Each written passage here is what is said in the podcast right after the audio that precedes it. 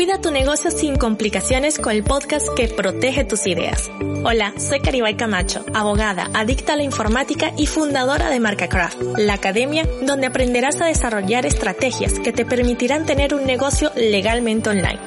En cada episodio te diré lo que tu emprendimiento necesita para que defiendas su mayor tesoro, la marca, sin palabras engorrosas ni frases en legales. Si vendes tus productos o servicios en Internet, este es tu lugar. Caribay, ¿qué necesito para cumplir con el RGPD? Bueno, primero que nada, mucha paciencia. Y segundo, entender que es un dato personal. Y eso te lo hablé en el episodio anterior, pero te lo resumo rapidito. Todo aquello que identifica directa o indirectamente una persona. Después de que tú sabes estos dos y de que sabes que tienes que proteger dentro de todas las herramientas que tengas al máximo esos datos personales que te son suministrados por proveedores, por clientes, colaboradores, usuarios, visitantes de tu página, etc.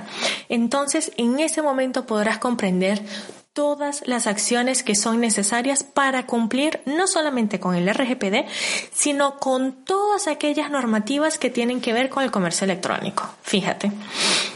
Resulta que muchas veces recibo correos electrónicos en donde dice, Caribay, quiero cumplir con el RGPD, ¿qué hay que hacer? Entonces yo mando el presupuesto de mi servicio de textos legales dependiendo de cuál sea el caso.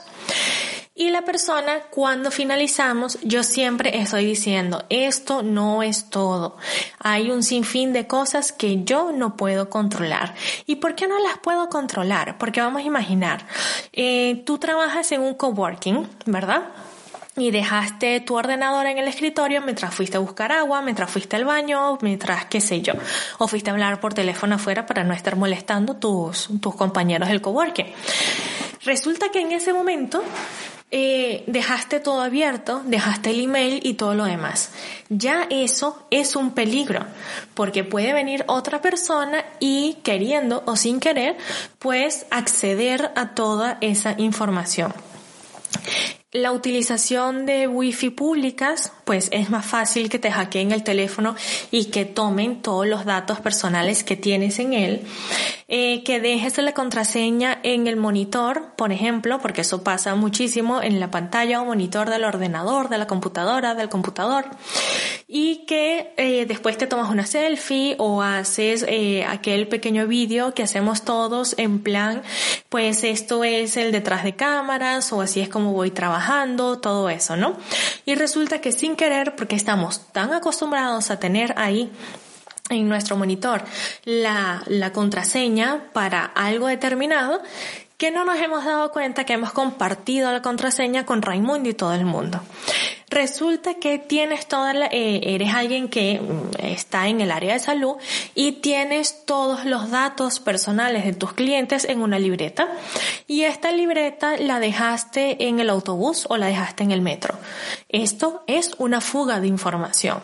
O sea, fíjate que es un sinfín de opciones que tú tienes que hacer en el día a día que se resumen básicamente en cuidar esos datos personales ni el RGPD ni ninguna ley en el mundo va a ser un manual de los pasos 1, 2, 3 y de la fórmula mágica para que puedas tener todo esto en las mejores condiciones posibles.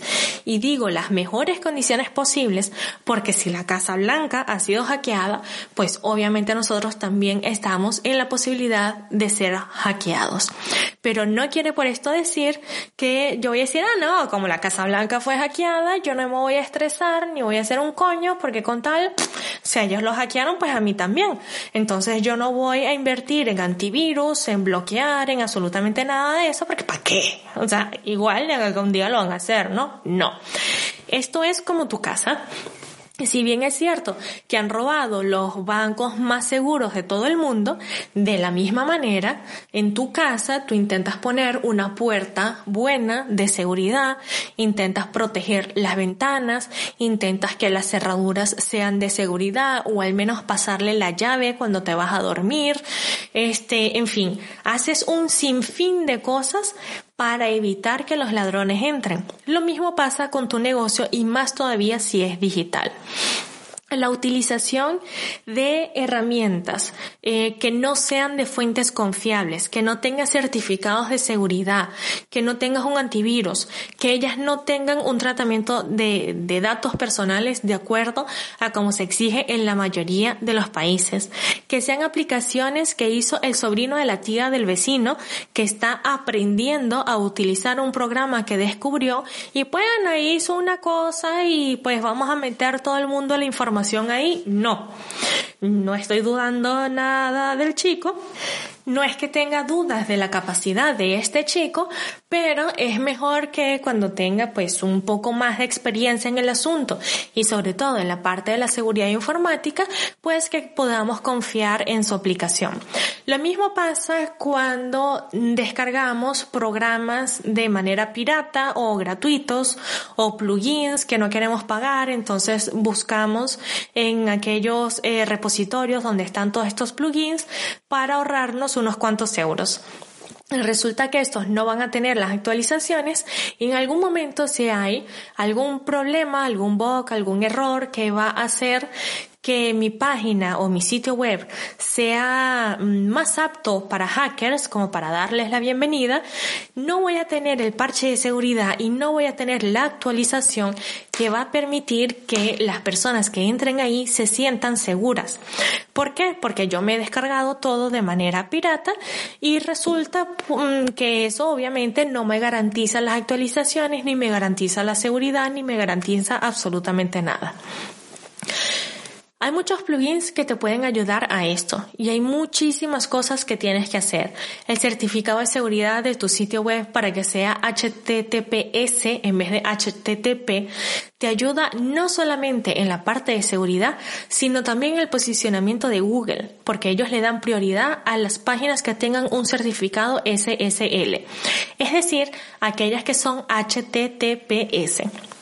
Además de eso, intenta, por favor, no utilizar contraseñas sencillas. 1, 2, 3, 4, 5, el número de tu identificación, tu cumpleaños o cualquier otro dato que pueda ser cogido de Internet o de tus redes sociales. El nombre de tu mascota, 1, 2, 3, el nombre de tu mascota, el año en el que estamos, cosas así. Otra cosa es que este, intenta no descargar, o mejor dicho, no descargues, ni siquiera lo intentes, no descargues el punto final, ningún programa que sea de procedencia dudosa. Intenta buscar programas que tengan una alta reputación, o al menos que tengan una seguridad fuerte por detrás de ellos.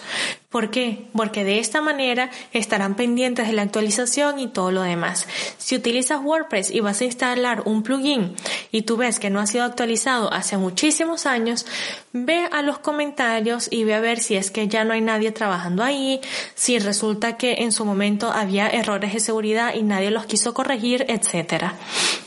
Como puedes ver, el RGPD no es solamente algo digital, es algo físico también. Los datos que tienes en tu libreta, la llave que utilizas para cerrar la gaveta donde tienes los expedientes. Todo eso es muy importante y todo eso tiene que ver con cumplir con el RGPD.